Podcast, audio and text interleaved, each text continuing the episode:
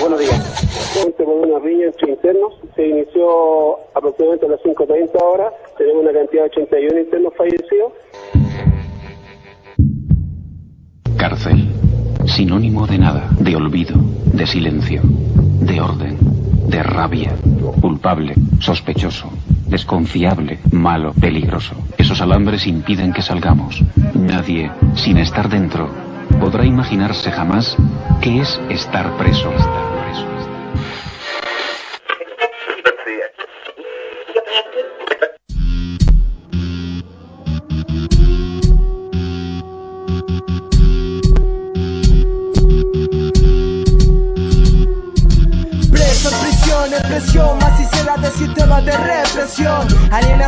Carcelario, gendarme mercenario Te encaro el escenario, toda la reja, la muerte se vive a diario.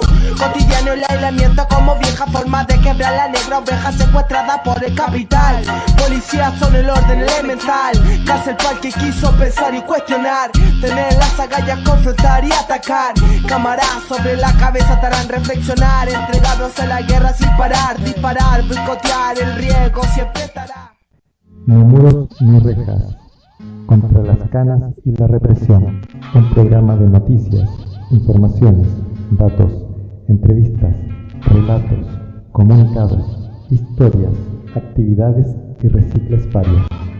Todos los jueves con música antiautoritaria para oídos rebeldes y subversivos por la señal libre de radioultimafrecuencia.blogspot.com.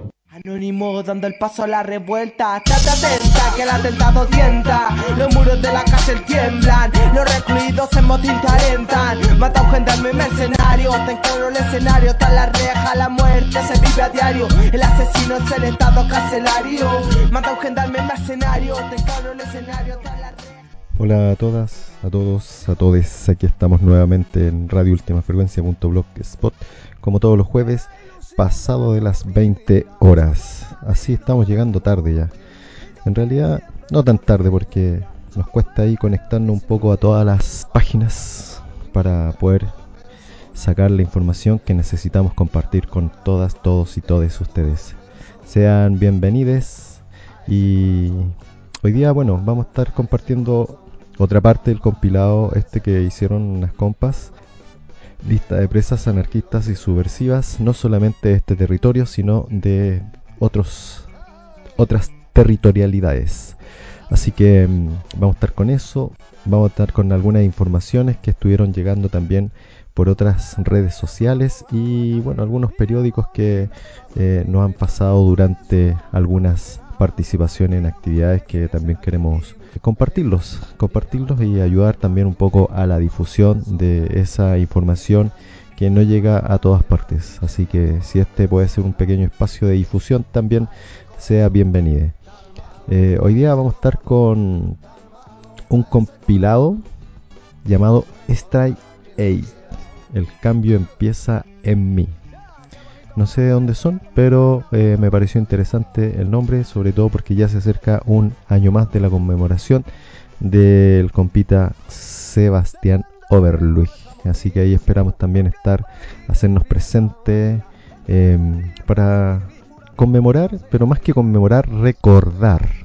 Recordar al compa, al compa que pasó por nuestras vidas, al compa que estuvo en distintas instancias, distintos espacios y que fue avasallado por un mercenario del capital, obviamente.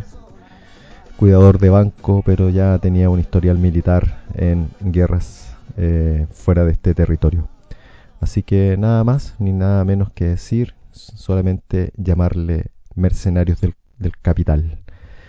Eh, lo que ha pasado con el asesinato del Peñi muerto y algunas otras cositas en torno a la militarización del Walmapu. Así que todo el Nehuen, toda la resistencia a esa lucha que viene desarrollando el pueblo de forma ancestral. Primero contra los españoles invasores y luego contra el Estado chileno, el Estado capitalista, usurpador, eh, latifundista chileno. Y vamos a estar acompañados por eh, este compilado y de fondo ahí con los chichos también acompañándonos en la voz.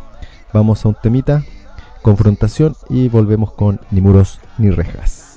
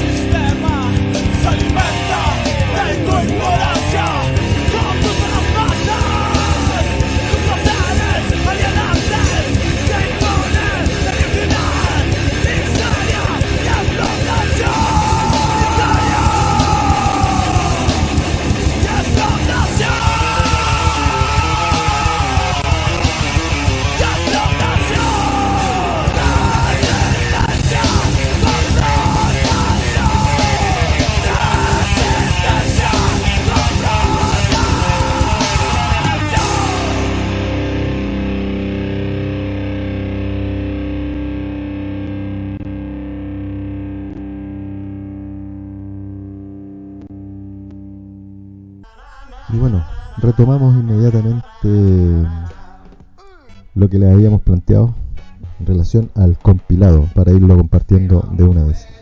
Habíamos estado pasando por Estados Unidos, por distintos territorios, Alemania, ahora nos vamos a Francia. Vincenzo fue arrestado el 8 de agosto de 2019 en Francia después de estar prófugo en julio del 2012 fue condenado por el Tribunal Supremo italiano a 11 años y 6 meses de prisión por los enfrentamientos durante las protestas del G8 en el 2001. Claudio Lavazza. Claudio ha pasado toda su vida en la lucha anarquista clandestina, participando en ataques armados, expropiaciones, liberaciones de otros combatientes y difundiendo propaganda anarquista de muchas formas en Italia y en otros lugares fue detenido en 1996 en un atraco a un banco en Córdoba, España, durante el cual dos policías fueron muertos a tiros. El compañero tiene un total de 118 años de prisión y 11 años por ocupación armada de la asesoría italiana en Málaga, con el fin de enviar un mensaje de solidaridad a los anarquistas procesados por el caso Marini en Italia. 77 años de los tribunales italianos y 30 años de un tribunal en Francia. Grecia. Christos Rodopoulos. La mayoría de los prisioneros de las células, las CCF, que son las células de fuego, están actualmente involucrados en una serie de nuevos juicios relacionados con los 250 atentados con bombas e incendios provocados entre 2008 y 2011. Se incluyen los ataques a las oficinas de Golden Dawn, el Tribunal Administrativo de Atenas y las prisiones de Coridalos, como el envío de una serie de 14 paquetes bombas. Todos están bajo investigación en relación con el proyecto Fénix y el caso de la operación Ardire. El 8 de julio de 2016, el Tribunal de la Prisión de Coridalos, presidido por la jueza especial Asimina Ifanti, condenó a todos los miembros de la organización revolucionaria anarquista Conspiración de Células de Fuego ahí está el nombre, CCF, Christos Rodúpulos fue condenado a 75 años de prisión.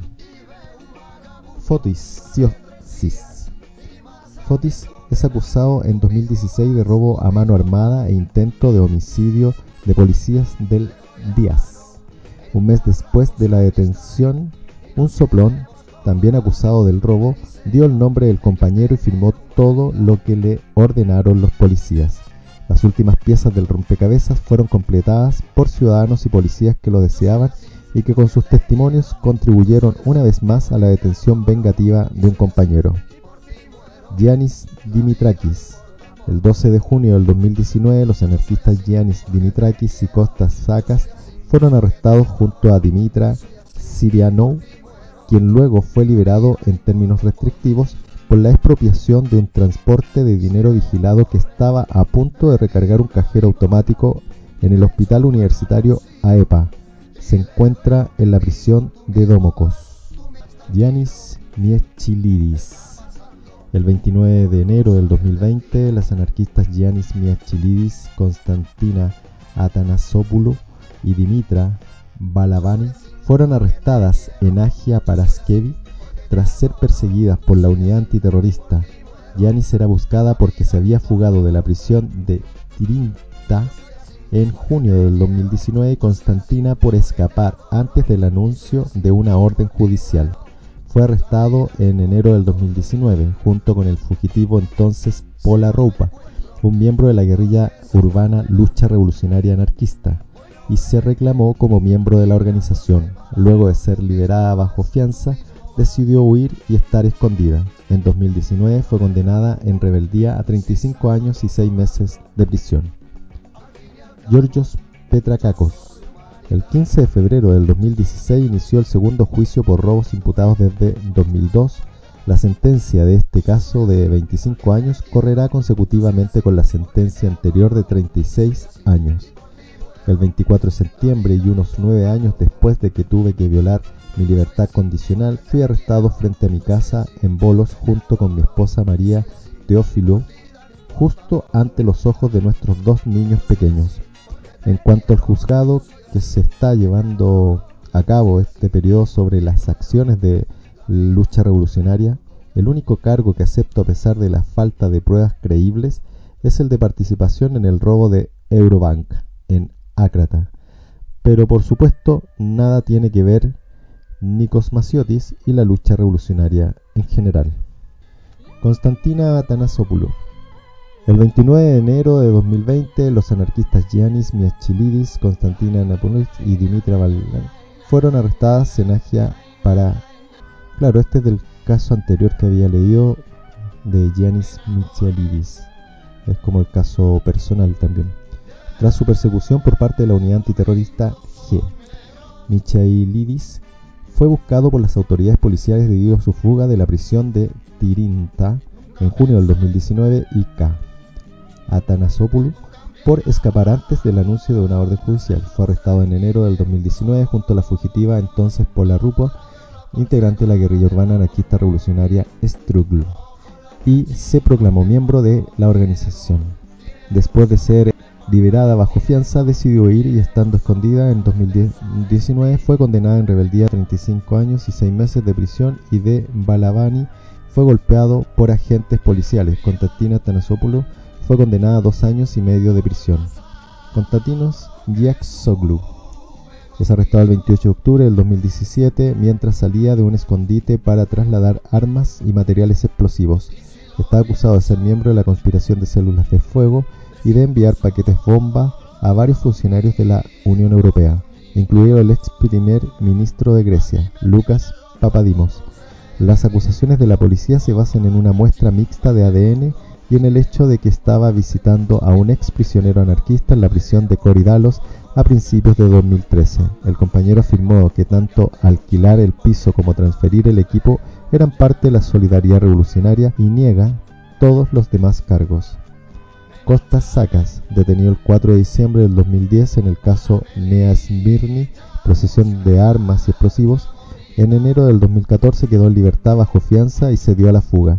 En diciembre del 2014 fue condenado en rebeldía a 16 años. Fue arrestado nuevamente con Marius Seisidis en agosto del 2016 y sentenciado a dos años y nueve meses por usar documentos y placas de matrícula de automóviles falsificados, robo de automóviles y desobediencia a las autoridades. En 2019, Sakas fue arrestado en Salónica con Giannis Dimitrakis y Dimitra Sirianou durante la expropiación de un transporte de dinero vigilado que estaba a punto de recargar un cajero automático en el hospital universitario AEPA. Mario Seisidis ha sido condenado a 36 años de prisión en total. Ha sido absuelto de seis de los robos de los que había sido acusado, pero fue declarado culpable del atraco al banco de la calle Solonos y tres cargos consecutivos de intento de asesinato por los enfrentamientos con el guardia del banco y dos policías. Nikos Masiotis fue condenado a 86 años de prisión en rebeldía en el caso de la lucha revolucionaria. Su sentencia se fusionó en 50 años. Sin embargo, la pena máxima de prisión es de 25 años, que generalmente se cumplen como una pena completa o con el salario de un día en las prisiones o después de completar tres quintos de la pena de prisión, cuando se puede otorgar a un preso la libertad condicional en condiciones específicas, Nikos estuvo prófugo durante dos años, resultó gravemente herido y arrestado el 16 de julio del 2014 después de un tiroteo con la policía en Monastiraki. Panagiota Rupa Pola. El 10 de abril de 2010, Journas, Masiotis y Rupa fueron arrestados por los cargos de pertenencia a la organización armada Lucha Revolucionaria. Después de que Rupa y Masiotis fueran liberados bajo fianza en octubre del 2011, se dieron a la fuga.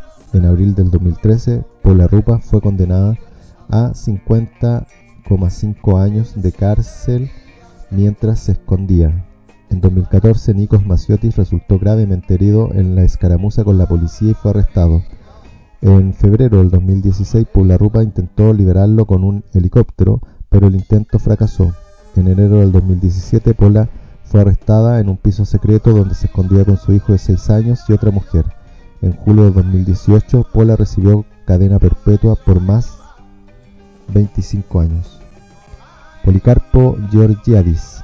Policarpos fue detenido en Atenas en septiembre del 2020 y acusado de ser miembro de un grupo anarquista comunista Class Countera TAC, que la policía cree que es un punto de reclutamiento de OLA, grupos de luchadores populares, que llevó a cabo varios ataques de acción directa a partir del 2013.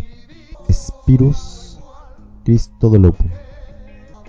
El 29 de marzo de 2015, durante una operación antiterrorista de la policía griega en el área de Nea Anchialos en Magnesia, Spirus Drávilas cayó muerto dentro de una casa de seguridad en circunstancias no verificadas.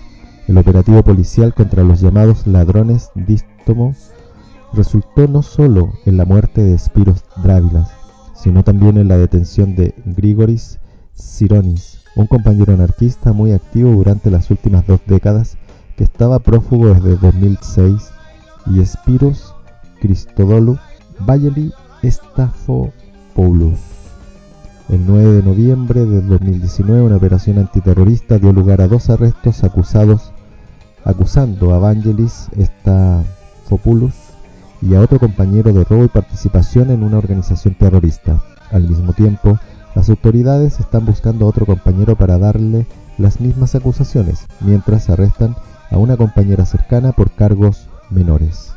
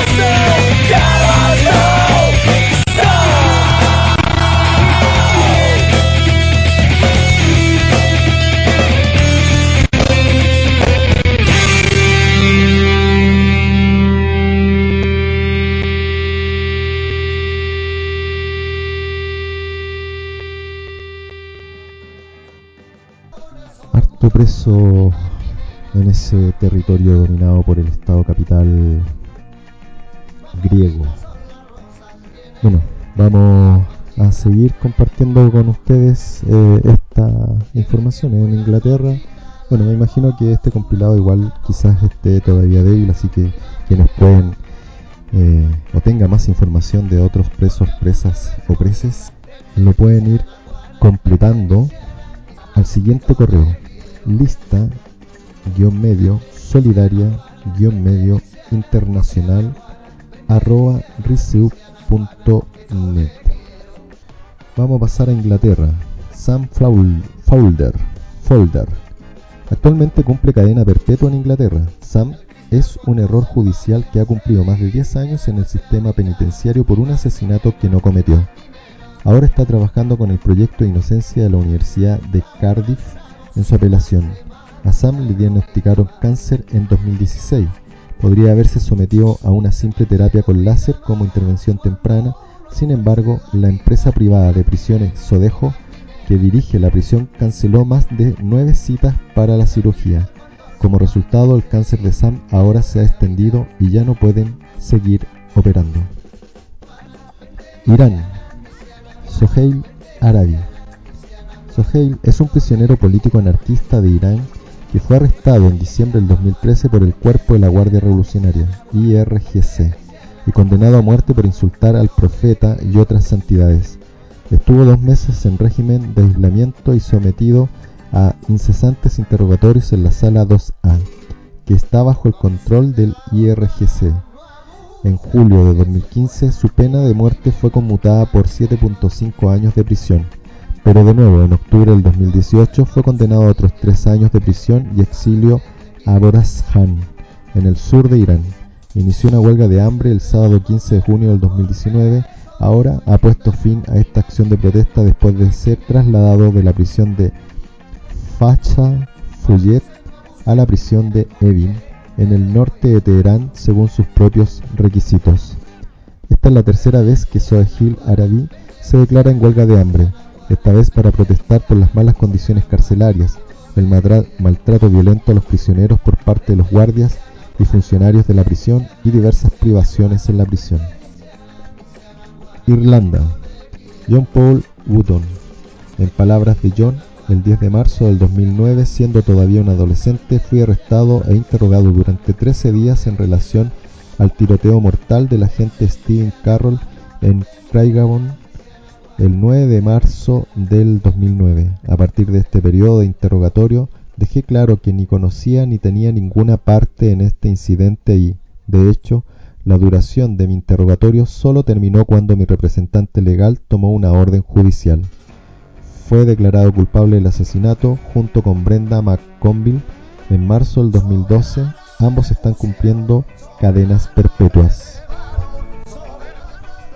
Italia. Alfredo Cospito y Nicola Gay. Alfredo Cospito y Nicola fueron eh, detenidos el 14 de septiembre de 2012 y acusados de disparar al gerente de Ansaldo Nuclear y afiliado a Fin Mecánica Roberto Adinolfi en las rodillas, una acción llevada a cabo por Olga Núcleo Free en mayo del 2012. En mayo del 2015 se redujeron sus condenas, Alfredo a 9 años y 5 meses de prisión, Nicolás a 8 años y 8 meses.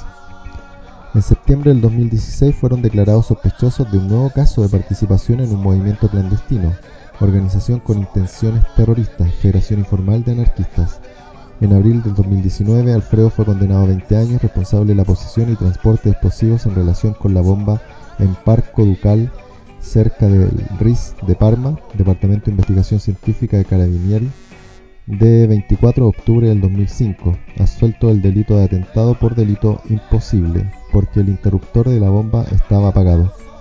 Del sobre explosivo enviado al entonces alcalde de Bolonia, Coferati el 2 de noviembre del 2005, condenado por el atentado más posesión y transporte de explosivos, de ataques con múltiples artefactos explosivos en la escuela Carabinieri de Fossano el 2 de junio de 2006 y en el distrito de Crocetta en Turín. El 7 de marzo del 2007, delito de masacre agravada por el hecho de que el objetivo hubiera sido la policía. y absuelto de la agravante de motivación política, de envío de paquetes explosivos al entonces alcalde de Turín, Ciamparino, al director del periódico Torino Cronaca, Giuseppe Fossati, y al Coema Edilita, empresa implicada en la estructuración del CIE, identificación y expulsión Centro para Migrantes, en julio 2006. También está señalado como promotor de la FAI, Federación Anárquica e Informal, reconocida como una asociación subversiva con fines terroristas. Ana Beniamino. Ana fue detenida en 2019 y sentenciada a 16.5 años de prisión dentro de la operación Scriptamanen, que intentó atribuir a una sola dirección una serie de acciones directas reivindicadas por la organización anarquista informal. En particular, los ataques que se consideran en la investigación incluyen los paquetes bombas enviados a las CPT, director de Centro de Detención para Inmigrantes, en Modena en mayo de 2005, el cuartel de la Policía de Tráfico en Torino, San Salvario, y el jefe de policía del S, eh, reclamado por FAI, Narod Naya Volja. El artefacto explosivo contra el cuartel del RIS, Carabinieri Forensis, en Parma, 24 de octubre del 2005, reclamada por FAI, Cooperativa Artillana Fuoco y Affini ocasionalmente espectaculares. La parcela bomba enviada al alcalde de Bolonia, Sergio Coferati, 2 de noviembre del 2005, reclamada por FAI, Cooperativa Artillana Fuego y Affini, ocasionalmente espectaculares. Los dispositivos contra, la cuartel, contra el cuartel de cadetes de los carabineros en Fossano, 2 de junio del 2006, reclamado por FAI, RAT, revuelta anónima y tremenda. Los artefactos colocados en el barrio Turín, Rocheta, y 7 de marzo del 2007, reclamado por FAI, RAT, entre las otras acciones también la herida de Adinolfi, 7 de mayo del 2012, a pesar de que dos compañeros ya han sido condenados y han denunciado públicamente este ataque para corroborar el delito de asociación. Parece que los investigadores sintieron la necesidad de estructurar sus pistas utilizadas incluso por expertos en lingüística y grafología, además de electrónica, informática, vigilancia y seguimiento. Andreas Krepp Andrea es un ex prisionero anarquista de larga duración. Estuvo 16 años tras las rejas. En otoño del 2014, después de su liberación, conoció a su actual esposa Jutta. Ambos eh, decidieron pasar una tranquila jubilación en el sur de Italia. A finales de diciembre del 2016 hubo una disputa con su ex empleador, quien agredió a Andreas y lo estranguló. Andreas lo apuñaló en defensa propia con una navaja. En abril de 2019 fue sentenciado en Italia a 24 años por intenciones de asesinato. Además, a Andrea se le ha diagnosticado recientemente cáncer de, riñón, por lo que su estado de salud se encuentra delicado y tenemos, tememos por su vida. En realidad debería someterse a una cirugía hace meses, pero las autoridades italianas se niegan a transferirlo a un hospital. Davide Delogu, anarquista que fue condenado a 18 años por robo e intento de asesinato. En 2011 hizo un intento infructuoso de escapar de la prisión y se inició otro caso a causa de, ello. El 1 de mayo del 2017 volvió a intentar escapar de la cárcel, pero volvió a fracasar. Lo pusieron en aislamiento durante medio año ante lo que se declaró en huelga de hambre. Francesco Puglisi, condenado a 14 años de cárcel en el 2012 por devastación y saqueo, así como delitos accesorios relacionados por los enfrentamientos durante la cumbre del G8 en Génova en 2001, se fugó pero fue arrestado nuevamente en junio del 2013 en Barcelona y luego extraditado por el Estado español.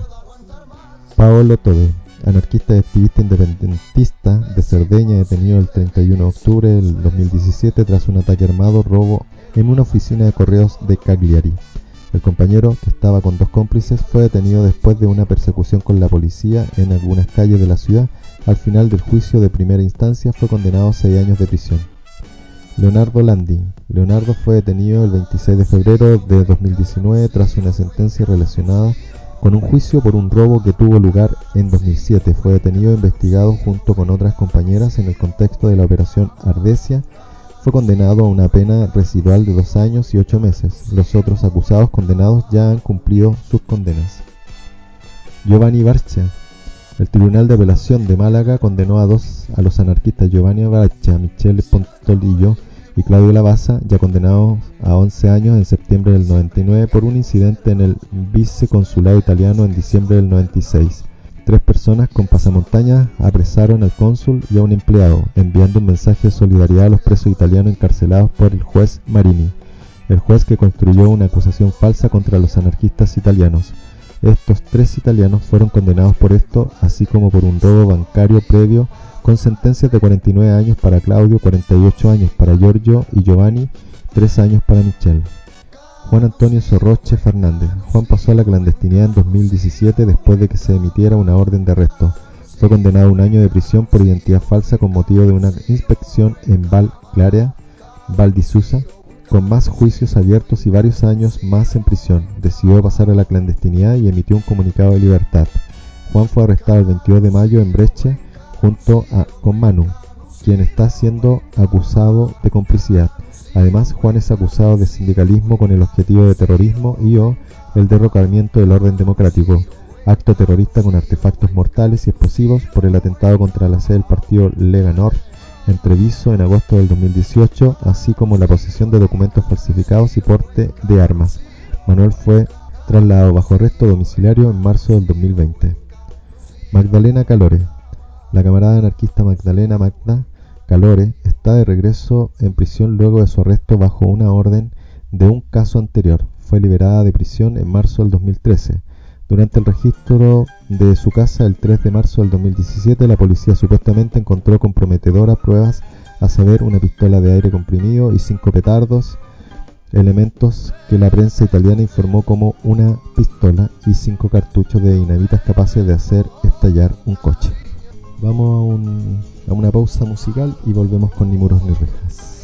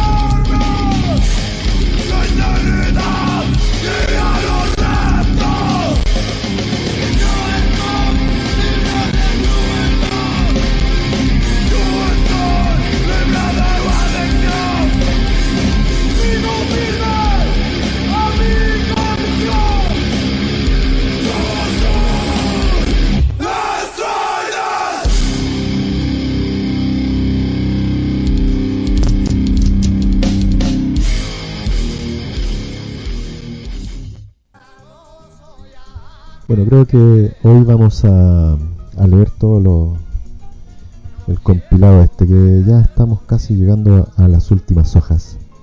Seguimos en Italia.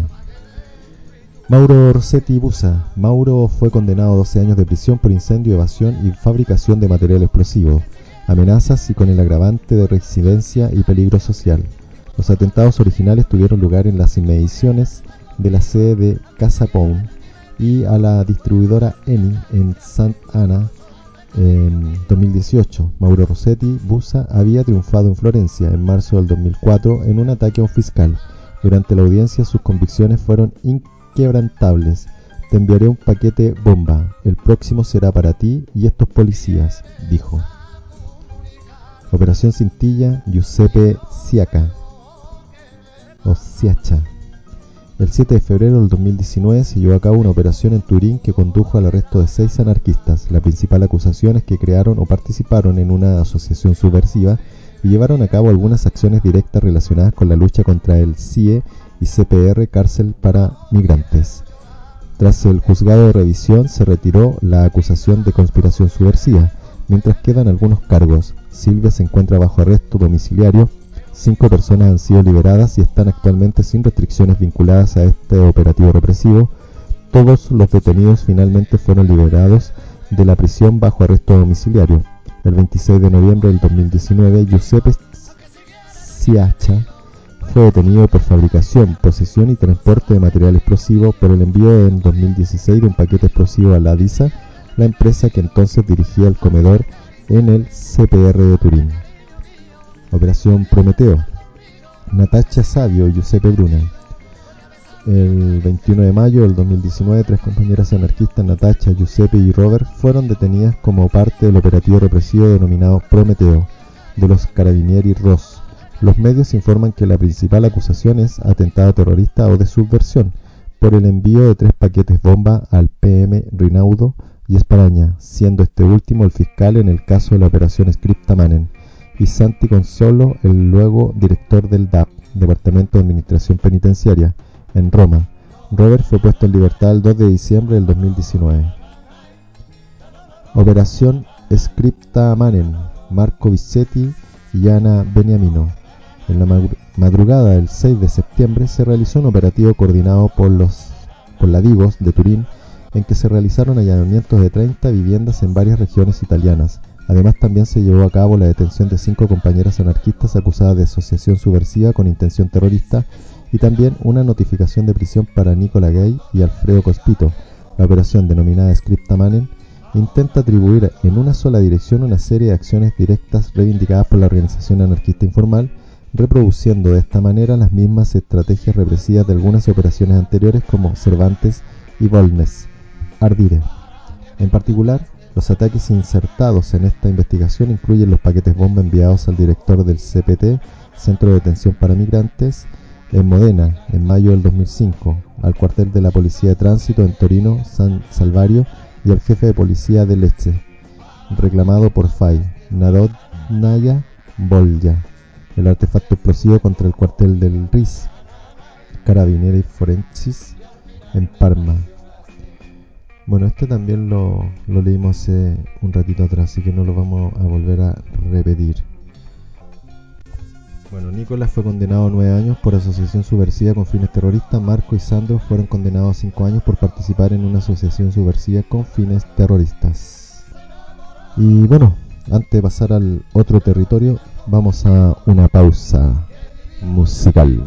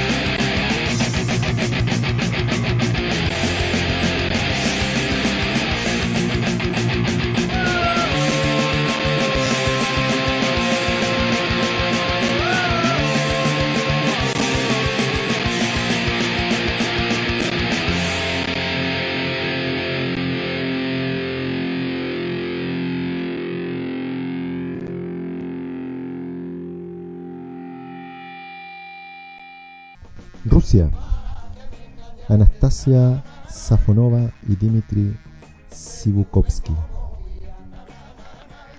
Arrestados en abril del 2020 por dejar caer una pancarta en una valla que rodeaba el edificio del FSB en Chelyabinsk. En 2018, hace dos años, fueron detenidas y torturadas, pero no pudieron probar el caso y se cerró. Posteriormente, la policía reabrió el caso bajo nuevos cargos. Asad Miktakov fue detenido en 2019 bajo sospecha de fabricar explosivos. Estuvo detenido 24 horas en la comisaría de policía de Balachika, donde lo torturaron y le exigieron que hiciera una confesión completa. Días posteriores fue detenido oficialmente y enviado al centro de detención temporal de Balachika. Cuando Miltakov salía del centro de detención fue detenido por hombres vestidos de civil y llevado a la sede del Ministerio del Interior de la División Administrativa del Norte de Moscú donde le dijeron que había sido detenido en otro caso, una investigación de presunta conducta desordenada fuera de los Estados Unidos. En enero del 2018 se abrió una investigación por vandalismo, pero la ley rusa no estipula la remisión de sospechosos de vandalismo bajo custodia durante las investigaciones. Miktakov niega los cargos en su contra. Egor Lesnik fue condenado a tres años de prisión por presuntamente agredir a un policía durante una acción de protesta que tuvo lugar el 27 de julio de 2019. Evgeny Karaskachev. El 1 de febrero del 2018, Karaskachev fue detenido y el 2 de febrero del 2018 arrestado bajo sospecha de haber cometido delitos de incitación al odio y la enemistad y llamadas públicas al terrorismo. Según la investigación, Karaskachev publicó un video en una de sus páginas en la red social Comtake a finales del 2014 que supuestamente llama al terrorismo. Además, según la orden, en enero del 2017 publicó desde otra cuenta en una sala de chat para 35 personas un texto que contiene señales de propaganda de la ideología de la violencia y llamadas a actividades terroristas. En abril del 2019 fue condenado a 6 años de prisión. Denis Mikhailenko. En junio del 2020, cinco adolescentes fueron detenidos en Kansk, Rusia. Tres posteriormente fueron acusados de entrenamiento para un ataque terrorista y organización de una comunidad terrorista. De hecho, estaban poniendo folletos en apoyo de otros anarquistas encarcelados. Como Denis es menor de edad, no puede ser condenado a más de 10 años de prisión. Denis admitió por primera vez los cargos en su contra bajo presión, pero desde entonces ha luego los negó estos cargos. Está preso desde noviembre de 2020. El caso de la red. Mikhail Kulkov, Yuli Boyarchinov, Andrew Chernov, Viktor Filinkov, Vasily Kupsov, Ilya Chakursky, Masim Ivankin ha habido una fuerte represión de anarquistas y antifascistas por parte de la Seguridad Federal de Rusia, servicio FSB. En octubre del 2017, oficiales del FSB arrestaron a seis antifascistas que jugaban airsoft en el bosque. El FSB colocó armas y explosivos en algunos de sus vehículos y los torturó en detención preventiva, golpearlos, colgarlos boca abajo, electrocutarlos y amenazarlos. Esta tortura se utilizó para obligar a los detenidos a validar testimonios falsificados profesando que son parte de una supuesta red terrorista. A finales de enero del 2018, dos antifascistas más fueron arrestados en San Petersburgo. También fueron golpeados, torturados con descargas eléctricas shock y obligados a aceptar que ellos también eran miembros de esta red inventada. En febrero del 2020, Dmitry Chelinsev recibió 18 años, Ilya Chakursky 16 años, Arman Agimbaev 6 años, Andrei Chernov 14 años, Vasily Kursov 9 años, Mikhail Kulkov 10 años. Y Maxim Ivankin 13 años de prisión. En junio del 2020 el Tribunal Militar de San Petersburgo condenó a Víctor Filinkov a 7 años y Yuli Boyarchinov a 5 años en una colonia penal, conmutada a 5 años 3 meses. Y llegamos al último, Turquía. Osman Evkan. En 1992 fue condenado a 30 años de prisión por los cargos de pertenencia a un grupo terrorista de izquierda y robo. También fue encarcelado durante nueve años entre 1980 y 1989.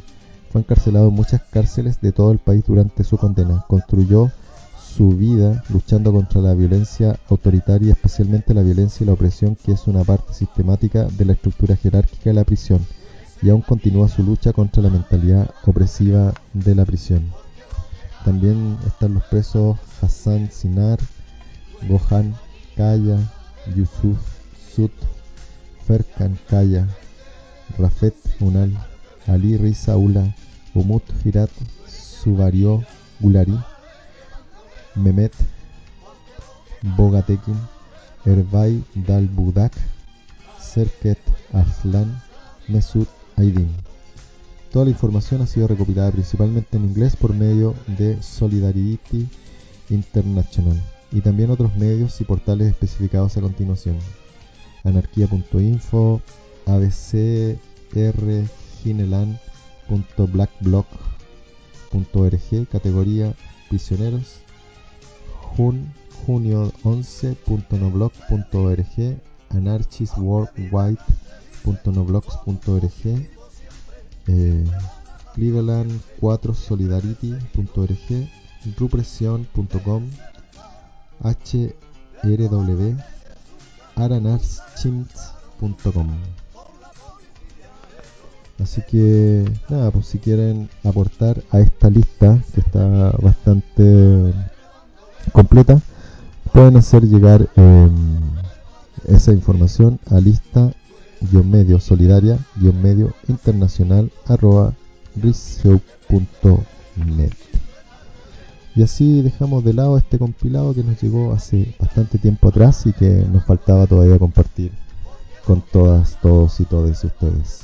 Otra pausa musical y volvemos a Muros ni Rejas.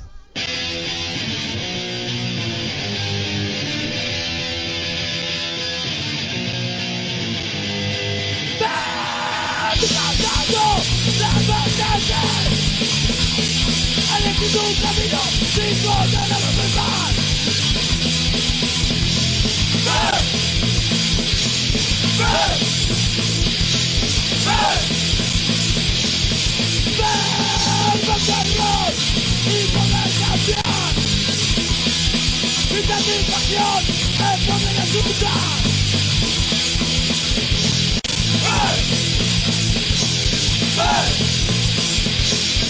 es.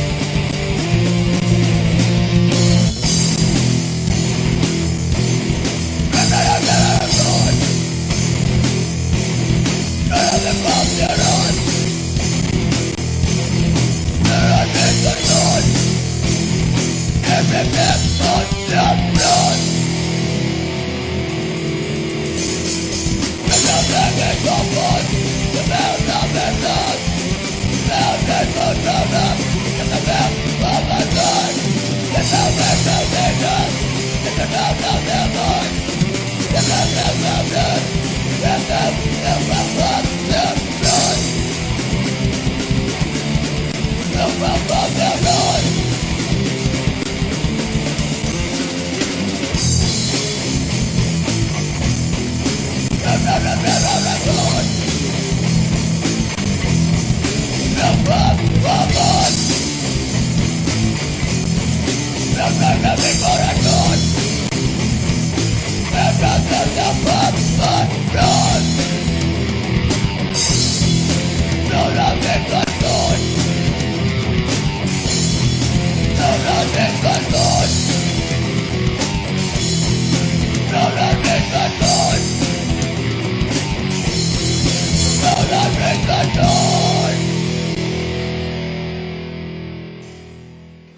Y bueno, ya vamos avanzando rápidamente en esta nueva historia, nuevo capítulo de Ni muros ni rejas. Em, vamos a seguir con algunas informaciones, igual nos están llegando cosas por algunas partes, por algunos nexos que tenemos sociales también, están llegando información, así que ya pronto las vamos a difundir también. Aún queda una media horita de, programación, así que Seguimos con Ni muros ni rejas. Jornada anticarcelaria por todos los territorios y pueblos en resistencia. Arma, acciona y lucha. Sábado 20 de noviembre del 2021. Convocan redes de apoyo a presas políticas, anarquistas, subversivas, mapuche y de la revuelta. En memoria de todas las asesinadas bajo este maldito estado policial. Cada acción contra el poder es un hermoso gesto de solidaridad con las compañeras presas. Francisco Solar, Cepela Gonzalina, Rancagua, octubre del 2021. Convocamos a todas quienes luchan y resisten al Estado capitalista en todos los territorios a organizar jornadas de total agitación el día 20 de noviembre del 2021 por la libertad de todas las compañeras que, por querer avanzar en la destrucción de este maldito sistema injusto, se encuentran secuestradas por el Estado. La invitación es a reunirse para crear, armar actividades diversas que impliquen reflexión activa sobre la prisión política como herramienta histórica permanente de control, aniquilamiento sobre las cuerpas y las ideas. Que se transmita la actual realidad de resistencia cotidiana que viven nuestras compañeras en las distintas cárceles, que se comparta una olla común, que se pinten muros, que haya música con sonidos para la resistencia, que se sumen las radios populares, que nuestras niñas puedan compartir también en un espacio amable y respetuoso con la vida y la libertad. Se compartirán saludos y mensajes durante ese día. Un abrazo fraterno, arma, acciona y lucha. Desde el encierro carcelario no dejo de vincular mis sentimientos y pensamientos con cada una de las que alzan su puño y su voz, su gesto y su acción de solidaridad combatiente con quienes hoy debemos transitar muros, pasillos y metal penitenciario. Marcelo Villarroel, Cepela Gonzalina, Rancagua, octubre 2021. Estado italiano, sale el número 2 de la revista Respiro. Ha salido el número 2 de la revista Fanzine Respiro, 112 páginas a color, mismo formato que el número 1, mismo precio, 10 euros en apoyo a las detenidas y detenidos a través de la Casa Antirepresione delle Alpi Occidentali. Actualmente se puede encontrar en Turín un porfido, en El Paso, en Radio Blackout, pronto también en otras distribuciones y librerías. Para pedidos envíanos información y presentaciones, escribir un correo electrónico a compot.stronci.org. Los autores y autoras de este número son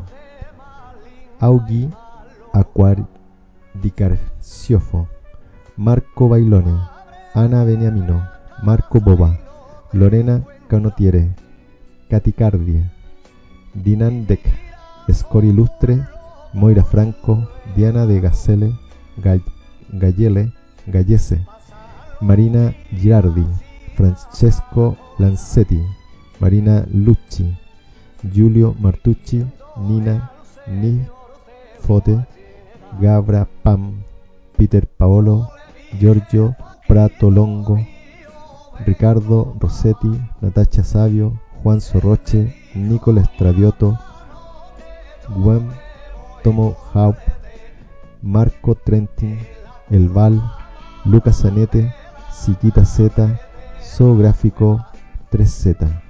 Fuente ilrovecchio.info, slash 2021, slash 10, slash 29, slash e, usito el número 2 de la revista Fanzine Respiro. Bienvenido a todo lo que sea en aporte a los las preces. Bueno, y por acá estuvimos, tuvimos hace poco la conmemoración de Araceli Romo y Pablo Vergara Toledo a 33 años de su muerte en Temuco, Cerro Mariposas.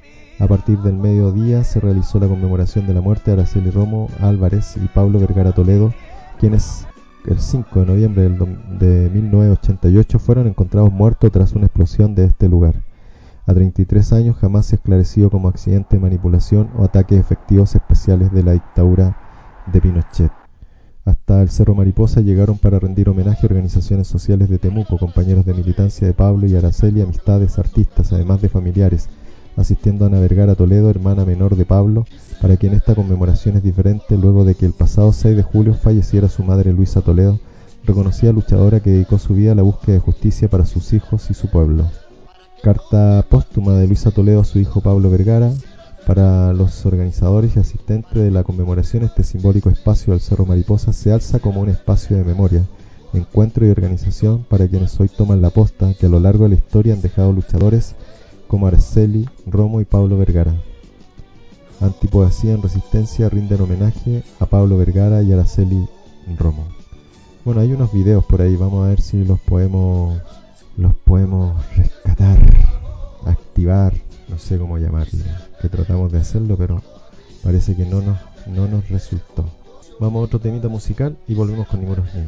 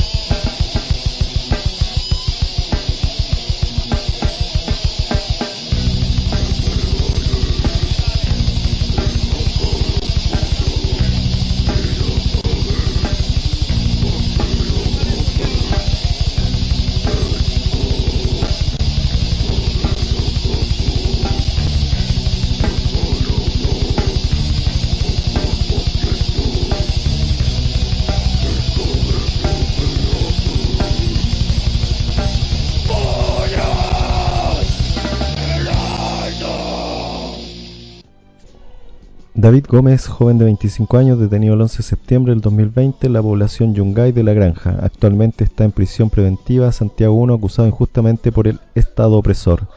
Libertad. Lo queremos libre junto a todos los prisioneros de la rebelión.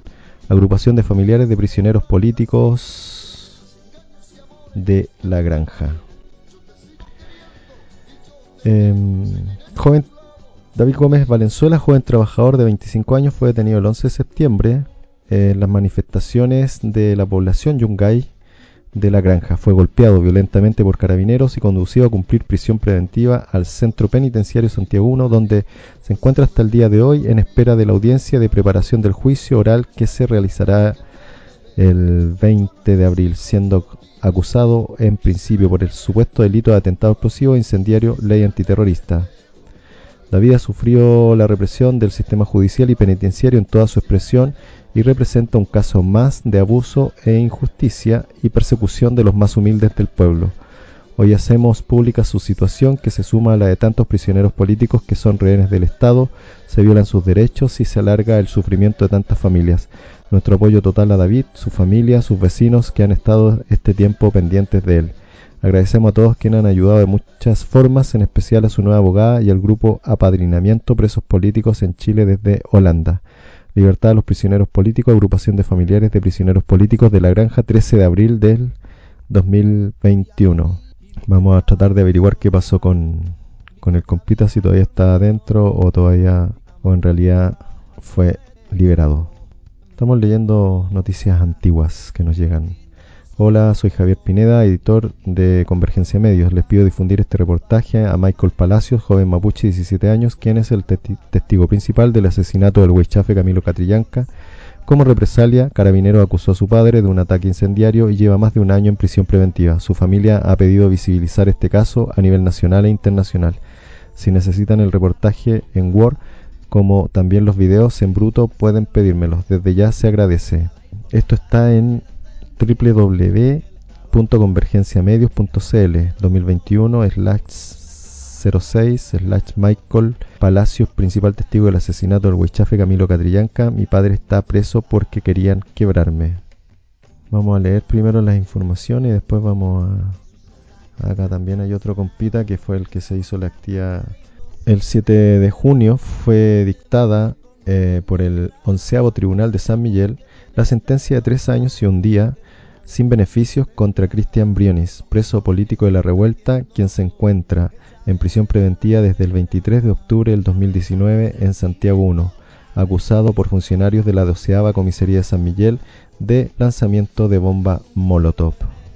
Los incidentes en el caso no fueron suficientes para detener un nuevo ataque del aparato jurídico las inconsistencias en el caso no fue suficiente para parar esto. Esta vez eh, perpetrado contra Cristian Briones, uno de los primeros presos políticos de la revuelta y que más tiempo espera el desarrollo de su juicio en prisión. La inexistencia de, red de restos combustibles en las pruebas de hidrocarburo, la falta de registros audiovisuales nítidos, la tardanza y la constatación de las lesiones del, del Paco, supuestamente lesionado, nada de esta fue considerada a la hora de ejecutar el castigo del Estado. En el juicio que se inició el pasado 31 de mayo de manera virtual, la Fiscalía perseguía una pena de tres años de prisión efectiva. Sin embargo, la mayoría de los cargos más graves fueron desestimados a medida que se desarrollaba el proceso judicial, logrando eh, finalmente, claro, la fiscalía pedía cinco años, logrando finalmente tres años y un día de pena efectiva sin beneficio. El extenso tiempo en prisión preventiva sumado a esta sentencia arbitraria deja evidencia que no existe más que una intención de castigar la protesta social, no considerando ningún factor concreto en las resoluciones, más que los relatos parciales y maqueteados de los ejecutores de la violencia policial. Extraída de colectiva La Zarzamora.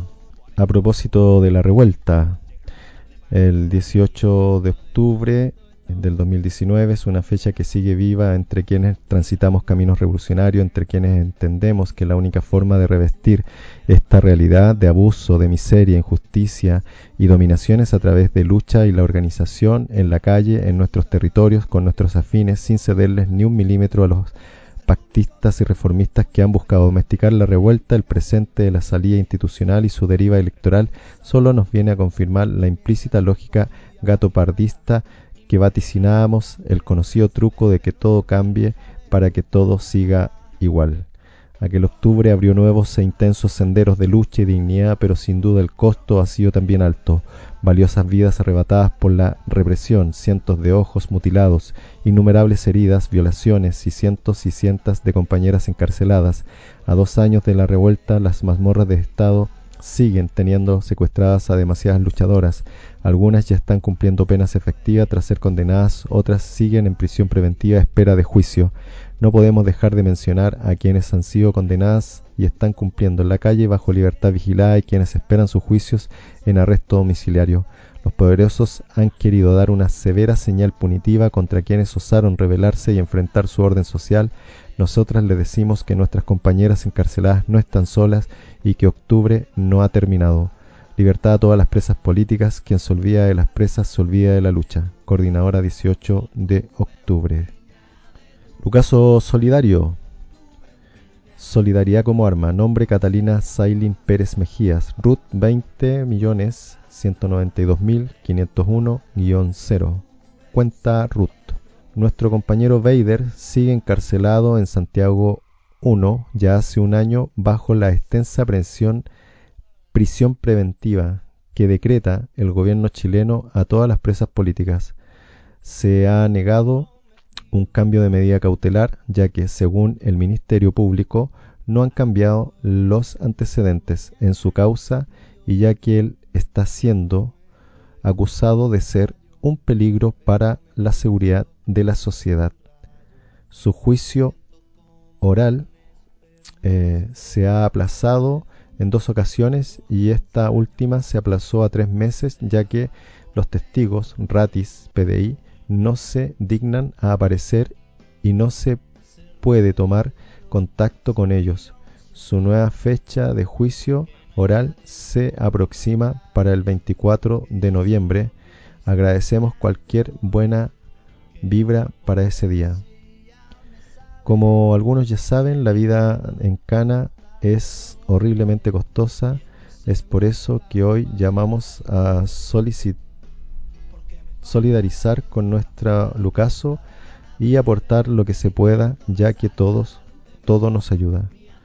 Todo será bienvenido y será agradecido. Indulto general ahora ya, libertad a las presas políticas. Entonces, Lucaso Solidario por el compañero Bader, a nombre de Catalina Sailin Pérez Mejía. Cuenta RUT 20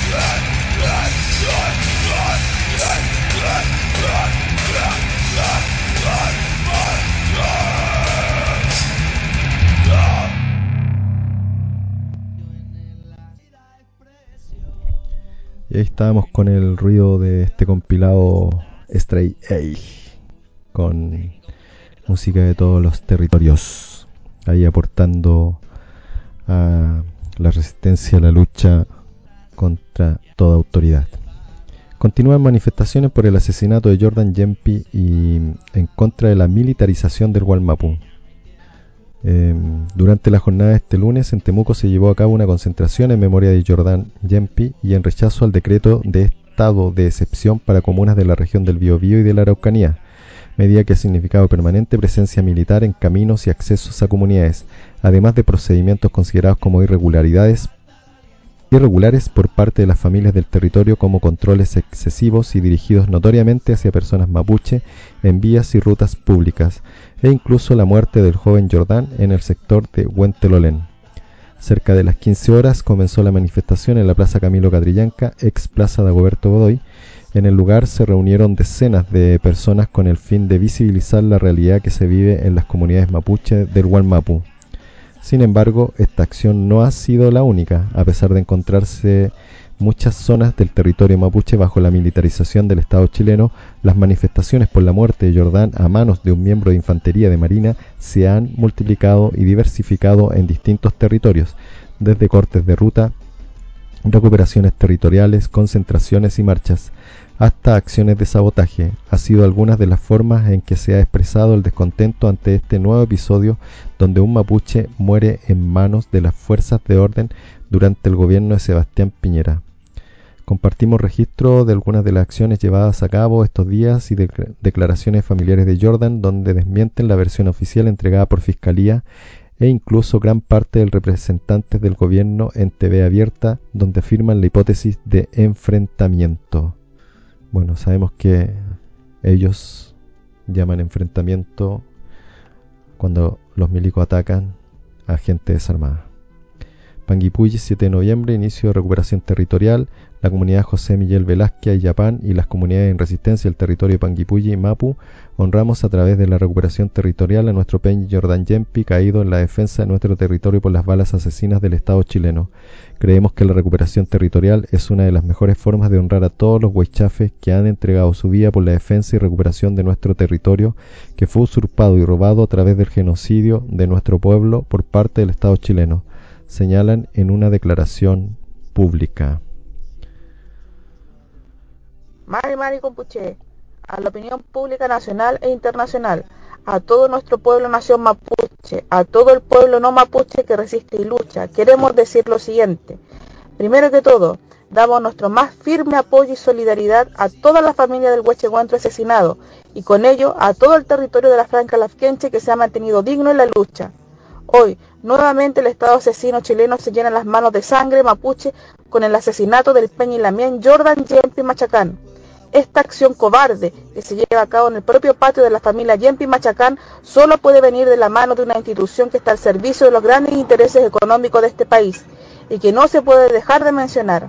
La militarización de nuestro territorio es una respuesta soberbia y poco dialogante de parte de este gobierno incapaz que más allá de querer dar respuesta al conflicto histórico entre el Estado chileno y nuestro pueblo nación mapuche, viene a encender la mecha, más aún cuando se pretende utilizar paramilitares en la zona al más estilo centroamericano.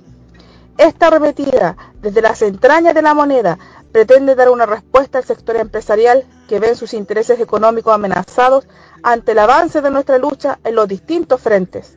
Por ello, ante la desesperación del gobierno, tenemos que ser cautos y no caer en provocaciones o ideologías externas que nada tienen que ver con nuestra forma de organizarnos y hacer política mapuche. Hoy, más que nunca, se debe escuchar y seguir bajo los criterios estrictos y profundos de nuestra espiritualidad mapuche, única guía que nos llevará a un éxito futuro. La represión desde el Estado chileno se hace sentir en todos los rincones y eso incluye los distintos recintos carcelarios cerrados y semiabiertos. Los recientes hechos de hostigamiento y represión en contra de los presos políticos mapuche en la cárcel de Temuco así lo comprueban. La prisión política también es un espacio de resistencia y de lucha, por lo que es necesario organizarse para una coordinación nacional amplia para abordar la situación carcelaria de los pueblos originarios en los distintos recintos penitenciarios, tanto en centros cerrados como en los distintos set. También debemos mencionar que está en curso una nueva huelga de hambre en la cárcel de Angol, en donde un grupo de Peña y Lamien han exigido el cumplimiento del acuerdo respecto a la instalación de un módulo mapuche en ese recinto. Debemos recordarle a este gobierno saliente que está vigente y que debe cumplir con los compromisos adquiridos tras la huelga de hambre de 107 días de nuestro machi Celestino Córdoba. Por todo lo anterior, hacemos un amplio llamado a todo nuestro pueblo nación mapuche a no bajar la guardia, a ser cautelosos en sus decisiones, a profundizar el diálogo entre nosotros y fortalecernos desde nuestro ejercicio espiritual profundo, con real convencimiento y entrega, recordando y accionando según como lo hicieron nuestros ancestros en tiempos de Huaychán. Llamamos a la acción desde la necesaria unidad de todos los territorios a prepararnos y fortalecernos para los difíciles tiempos duros que han sido anunciados desde el mundo espiritual mapuche y que tienen que ver con muerte, masacre que se nos viene como pueblo, ya que este gobierno ha demostrado su firme intención de no irse tranquilo, sino más bien provocando el mayor daño posible. Libertad a todos los presos políticos mapuche, Machi Celestino Córdoba, familiares, amigos y comunidades en respaldo al Machi Celestino Córdoba y red de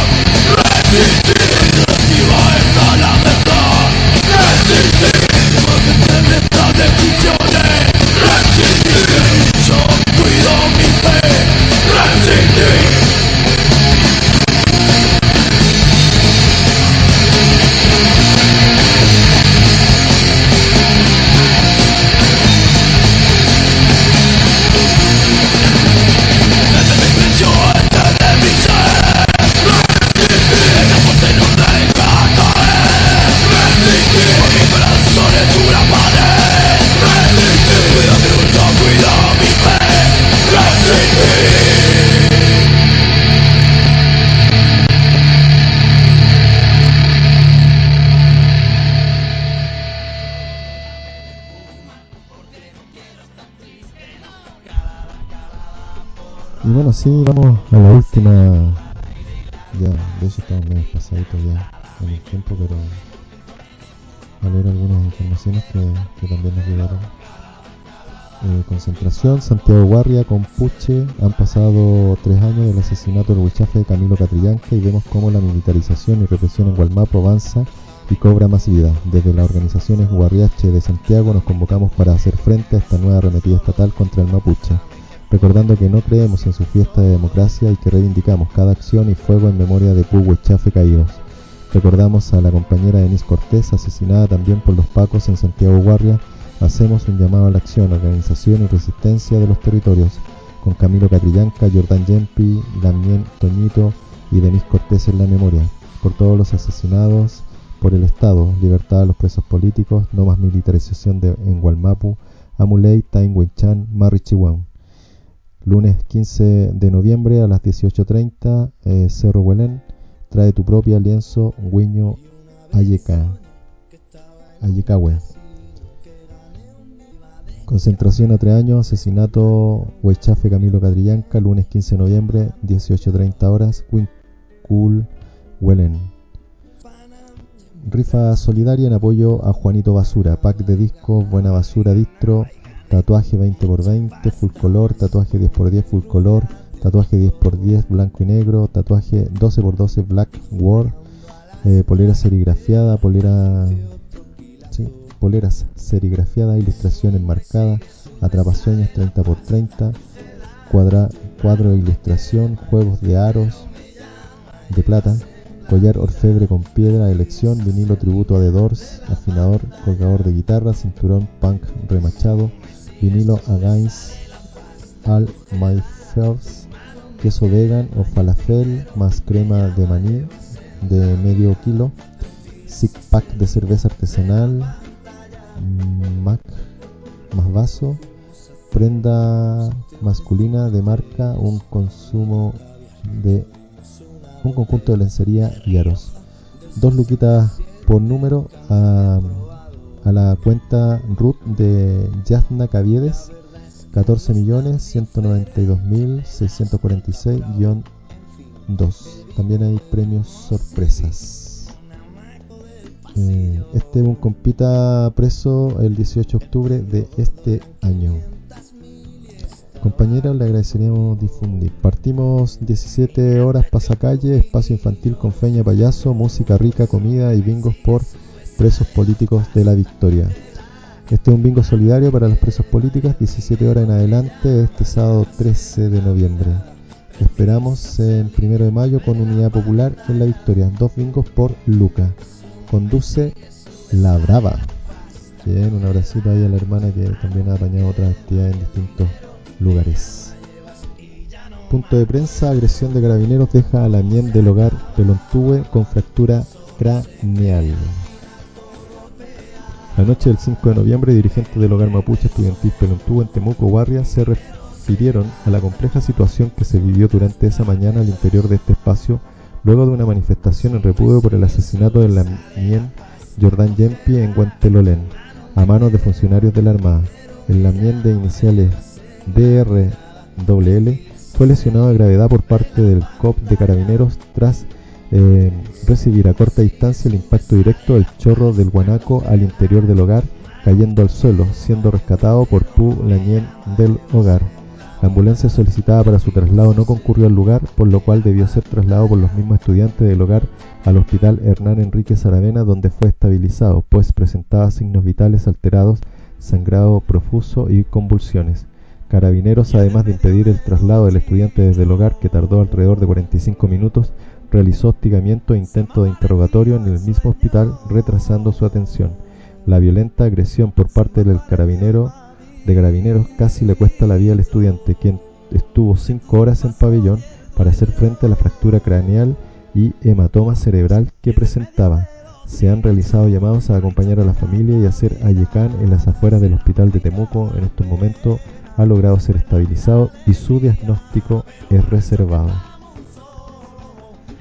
Insisto, no más milicos, no más pacos, no más marinos, no más mierdas armadas. Bueno, hay un podcast sobre el nombramiento la Plaza Emilia Bau, lugar de memoria y encuentros de las disidencias sexuales y defensoras del territorio. Si no me equivoco, esto es el territorio de Temuco, que se renombró esa plaza. Vamos a ver si podemos rescatar unos audios. Jorge Guzmán Huenchuleo, Boca Sureño, Mapuche, baleado durante detención, informa sobre su estado de salud. La lucha continúa, el miedo no puede paralizarnos. El pasado sábado 23 de noviembre, en Hualpén, Jorge Guzmán Huenchuleo, junto con su compañero Damián Urra, fueron detenidos por carabineros de manera violenta, dejando a Jorge con un impacto de bala en la rodilla y múltiples violencias físicas y psicológicas. Nos contactamos con su hermana Daniela Guzmán, quien nos relata los sucesos así como también explica la situación legal, puesto que tras la detención fueron acusados de homicidio frustrado, evento que no se aprecia en los videos que vecinos del sector proporcionaron a los familiares. Los hechos ocurren de la siguiente manera. Fue el sábado 23 recién pasado, aproximadamente a las 5 y media de la tarde, es que Jorge Guzmán Huechuleo, mi hermano, y su compañero Damián Urracanales se encontraban tranquilamente en una plaza de Hualpén, en el sector Villacero, y es en ese contexto en el que ambos son interceptados por una pareja de carabineros. Esta pareja de carabineros llega muy violentamente a obligarlos a entregar su carnet de identidad. En principio Jorge obviamente entrega su carnet de identidad, pero Damián se niega a entregarlo puesto que los carabineros no se habían identificado. Entonces Damián pide que se acojan al protocolo y por favor se identifiquen, pero Carabineros se niega a entregar tanto su nombre como su rango. En ese momento es que el, carabinero que, que, había tomado el carnet de Jorge lo tira al suelo, mientras que el otro comienza a golpear desmedidamente a Damián. Jorge ve sangre y en este momento él me dice así, yo vi sangre y solo quise protegerlo. Entonces Jorge se tira encima de Damián para protegerlo, mientras que el carabinero continúa propinando golpes y Jorge intenta cubrirlo y obviamente sacar a los carabineros de encima. Es en ese contexto en el que Jorge se da cuenta de que el carabinero que estaba a su lado desenfunda su arma de servicio y lo apunta. Pero Jorge me, me relata lo siguiente. Yo no me asusté porque pensé que era una pistola fugueo y que jamás me iba a disparar. Y esto porque Jorge no conoce las armas de fuego, por lo tanto no supo diferenciar si era un arma fugueo o un arma de verdad. Se da cuenta que en ese instante el carabinero pone su arma de fuego sobre su rodilla y efectivamente percuta el disparo. Y hasta ahí Jorge seguía creyendo que no era verdad. Entonces él me dice, yo sentí el dolor, o sea, yo no sentí dolor al principio y vi un hoyito en mi pantalón. Y entonces pensé, ah, me quiere asustar nomás. Pero luego me toco por detrás y veo mucha sangre y entonces me di cuenta que efectivamente me había disparado. De ahí en adelante es que llega un grupo de más o menos unos ocho carabineros con cascos y protecciones a reducir eh, violentamente a los compañeros que antes mencioné. Todo lo anterior ocurre bajo la mirada de los vecinos del sector quienes al mismo tiempo increpaban a carabineros por su actuar tan violento e inhumano y al mismo tiempo una vecina que era paramédico ofrecía asistencia a Jorge porque tenía una herida de bala, pero los carabineros se niegan eh, violentamente a que la vecina pudiera actuar y pudiera asistir a mi hermano de manera urgente. Eh, de ahí en adelante, Jorge y Damián reciben un trato muy humillante. Damián lo llevan a contratar lesiones al zar de Hualpén y luego es dejado en la cuarta comisaría de Hualpén, agregando que en el trayecto recibió mucha violencia eh, física y verbal. Mientras que Jorge recibió atención en primera instancia también en Hualpén, pero eh, inmediatamente fue llevado a urgencia al hospital Higueras. En todo este, en todo el momento, en todo momento Jorge se mantuvo esposado, recibió las primeras atenciones médicas esposado y eso naturalmente fue humillante porque al mismo tiempo él era custodiado por carabineros, en ocasiones estaba siendo custodiado hasta por cuatro carabineros. Desde ahí que surge también una acusación por parte de carabineros de homicidio frustrado. Ellos dicen que Damián y Jorge eh, intentaron matarlos sin haber prueba y sin haber fundamento de esto, obviamente, porque los vecinos quienes estaban en ese momento viendo todo niegan la versión de carabineros y en ese sentido igual ellos estos días han visitado a Jorge y le han ofrecido ayuda por lo tanto igual nos encontramos tranquilos porque el panorama en este aspecto es eh, bien bien eh, es bueno para nosotros en general. Como familia pobladora de Boca Sur y Mapuche, nosotros sabemos que este control de identidad no responde a una casualidad, puesto que ya mi hermano y Damián habían sentido, se habían sentido perseguidos más o menos hace unas tres semanas atrás, incluso Jorge había, había recibido amenaza por parte de un carabinero que no fueron los mismos que, que percutaron el disparo ni que le hicieron el control de detención, había sido otro carabinero, pero sí había recibido amenazas de parte de carabinero y se habían sentido perseguidos durante el último tiempo. Respecto al apoyo que hemos recibido durante estos días, debemos agradecer enormemente toda la muestra de preocupación y de compañía, también así de contención. Han sido sin duda importantes y nos siguen manteniendo con fuerza para seguir hasta el final. Respecto al estado de salud de Jorge, agregamos que él está estable, que está siguiendo un tratamiento de antibióticos, ya que el médico nos comentaba que es necesario un tratamiento de antibióticos por lo menos por siete días que es un protocolo que se debe seguir con cualquier herida de bala y nos avisaron que no va a necesitar definitivamente una intervención, pero que sin embargo el proceso de recuperación va a ser largo, ya que hay dos fracturas que le produjo la bala. Pero el panorama, en general es bien, eh, bien beneficioso para Jorge. Damián, por su parte, se encuentra en casa junto a su familia, se está recuperando tanto física como emocionalmente de las agresiones. Durante el día domingo 23, Fiscalía dejó en libertad tanto a Jorge como a Damián sin ser formalizados porque no habían fundamentos suficientes para hacerlo. Como familia, agregamos que repudiamos el actuar tan violento por parte de Carabinero y nos parece necesario también visibilizar la realidad que se vive en Chile porque en Chile se está persiguiendo al moreno, se está persiguiendo al mapuche y se está persiguiendo a los y las pobladoras que se están organizando por dignidad. Y en este sentido nosotros tenemos fuerza y, decidimos que vamos a continuar con el proceso hasta conseguir juicio y castigo a los culpables, no solo en nombre de Jorge Damián, sino que también en nombre de muchos otros que quizás no se han atrevido a denunciar por miedo. Somos familia Gumanguenchuleo, mapuches, pobladores de Boca Sur y activos en la organización de la Asamblea Popular Boca Sur. Muchas gracias.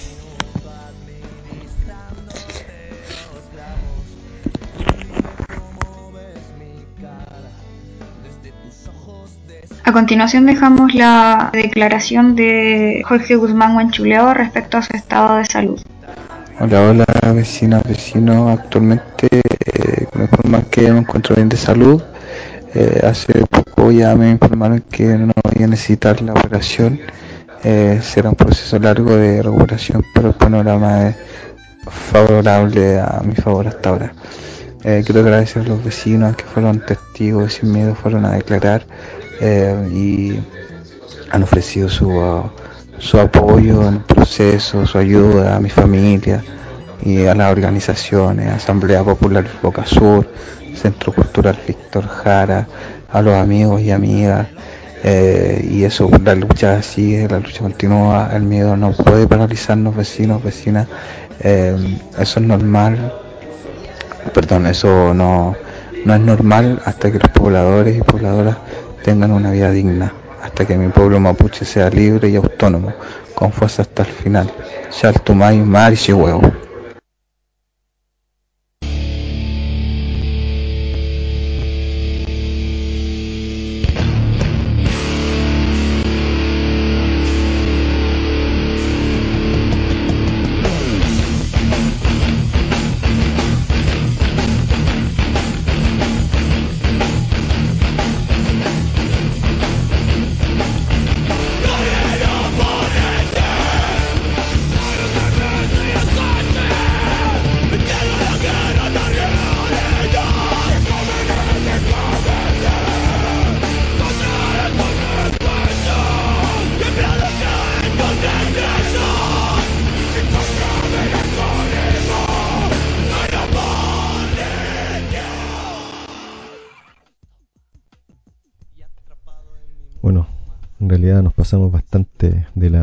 Y media, pero era necesario por todo lo que está sucediendo. De hecho, hay harta información que nos, posiblemente nos vaya a quedar ahí medio pendiente. Hoy, primero de noviembre, en el Día Mundial del Veganismo, se realizó una manifestación en el centro de Santiago que recorrió las calles desde el Cerro Huelén a Dignidad con presencia anárquica antiespecista, difundiendo con propaganda y viva voz la realidad de las jaulas, el encierro, la violación y muerte de miles de animales alrededor del mundo. Después de unas intervenciones en el ya vandalizado monumento Baquedano, el bloque de la manifestación se dirigió a la cárcel zoológico metropolitano para rechazar abiertamente aquel centro de exhibición de tortura de animales. En el trayecto continuó la propaganda y hubo algunas escaramuzas. A la llegada de las Pacos con sus carros blindados, la manifestación se disolvió generando breves desórdenes entre pasajes y calles de Bellavista. Con todo el amor subversivo al pequeño hermoso niño rebelde Javier Recabarren, vegano, anarco, antijaulas, inmensamente consciente de sus incontenibles deseos de libertad, te llevamos en los corazones indómitos, pequeño hermano Marcelo Villarroel, prisionero libertario, 5 de noviembre del 2015. No olvidamos a nuestras compañeras encarceladas, subversivas y anarquistas veganas que se encuentran resistiendo el encierro y con dificultad llevando la alimentación en los distintos penales de la región chilena. Tampoco olvidamos a nuestras compañeras muertas en distintos años y contextos y que en vida accionaron por la liberación animal, Sebastián Overluik y Javier Recabarren, siempre presentes, hasta abrir todas las jaulas, liberación animal, humana y de la tierra, presas subversivas y anarquistas a la calle. Santiago, cicletada negra antielectoral, 18 de noviembre. Eh, jornada nocturna agitación y propaganda cletera contra el fraude electoral, la represión del Estado y la dominación del capital. Este próximo jueves 18 de noviembre a las 20 horas en Plaza Brasil nos juntamos para recorrer y desordenar las calles con nuestras bicicletas con el objetivo de propagandear y difundir el llamado a huelga electoral porque no creemos ni queremos su burocracia representativa, sus partidos, sus pactos, sus líderes, su corrupción y su democracia policial y ensangrentada, porque solo con organización popular, solidaridad de clases, apoyo mutuo y autonomía cambiaremos nuestras condiciones de vida, porque nuestros sueños no caben en sus urnas, libertad a todas las presas políticas, fuera milicos culiados del Balmapu, mientras exista miseria habrá rebelión, con dos ruedas no más, actividad libre de alcohol, actitudes nefastas y chalecos amarillos. Atención compas, desde las 20 horas hasta las 20.30 tendremos punto de acopio, traer alimentos no perecibles. Las esperamos. Educación libertaria convocan, malacleta y gesto solidario. Así que, que el mundo va a cambiar, nos dicen que cuando votemos no se escucharán. Nos dicen si en cambio no votas, nos dicen los del otro lado nos aplastarán y así se quedarán, nos dicen, con las manos libres para hacer su plan. Malditas elecciones, decimos si la voz rebelde se domesticó, malditas elecciones, decimos quieren el gobierno y nosotras no. Y con esta actividad de este próximo jueves eh, nos despedimos hasta el próximo jueves alrededor de las 20 horas, quizás pasadito como siempre radioultimafrecuencia.blogspot.com y también en el link directo de radio.latina.red slash última frecuencia como todos los jueves con ni muros ni rejas abajo los muros de las prisiones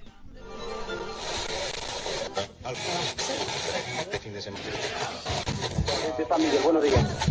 Se una riña entre internos, se inició aproximadamente a las 5.30 horas, tenemos una cantidad de 81 internos fallecidos. Cárcel, sinónimo de nada, de olvido, de silencio, de orden, de rabia, culpable, sospechoso, desconfiable, malo, peligroso. Esos alambres impiden que salgamos. Nadie, sin estar dentro, podrá imaginarse jamás qué es estar preso.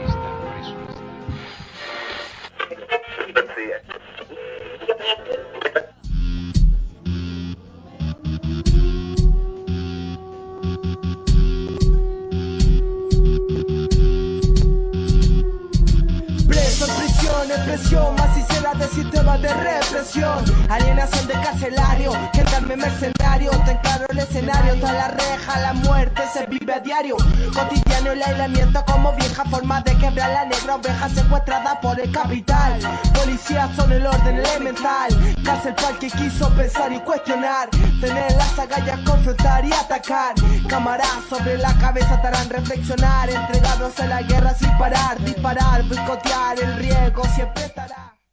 Ni muros ni rejas. Contra las canas y la represión. Un programa de noticias, informaciones, datos, entrevistas, relatos, comunicados, historias, actividades y recicles varios.